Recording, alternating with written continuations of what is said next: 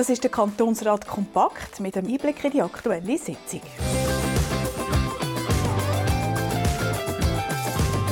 Mein Name ist Manuela Kerch. Ich bin Kantonsrätin von Cham und freue mich, euch jetzt ein bisschen mehr zu erzählen aus dieser Sitzung vom 14. Dezember.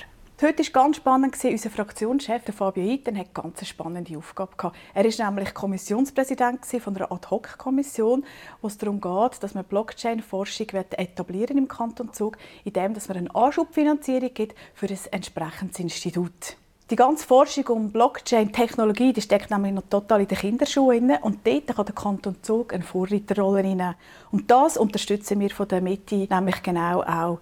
Wir finden, Forschung, Bildung, zusammen mit einem Mehrwert, was für unsere Gesellschaft, aber auch für die Wirtschaft kann geben kann, ist es wert, dass man das unterstützt. Wir planen, dass wir das Institut angegliedert an die Hochschule und an die Universität Luzern dort neue Lehrstühle schaffen und durch das kann nachher eine Grundlagenforschung betreiben rund um die ganze spannende Thematik rund um Blockchain. Und dort ist es auch so, dass das natürlich ein Preisschild hat. Ja, was kostet das? 40 Millionen wird der Kantonsrat oder die Regierung in der nächsten Zeit dafür einsetzen.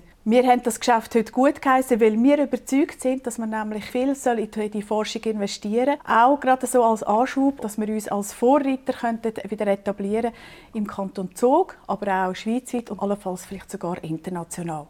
Bei uns ist es aber heute nicht um, um Blockchain und Akademien und Universitäten gegangen, sondern ganz pragmatisch nämlich auch um unsere Lehrlingsausbildung und um den dualen Bildungsweg. Für uns ist der duale Bildungsweg nach wie vor der Königsweg und wir versuchen immer wieder Rahmenbedingungen zu schaffen, dass wir genau dort gute Möglichkeiten finden für unseren Betrieb, für unser Gewerbe, aber auch für die Schülerinnen und Schüler, die nach der Schule kommen, dass sie eben genau den dualen Bildungsweg einschlagen und eine Berufslehre machen und nicht nur immer aufs Studium fokussieren. Dafür haben wir zwei Postulate gut geheissen, die genau in die Richtung abzielen.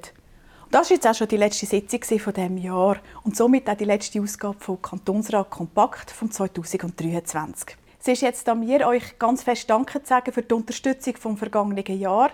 Es ist ein intensives Jahr, ein spannendes Jahr, aber auch sehr erfolgreiches für unsere Fraktion und für die Mitte vom Kanton Zug.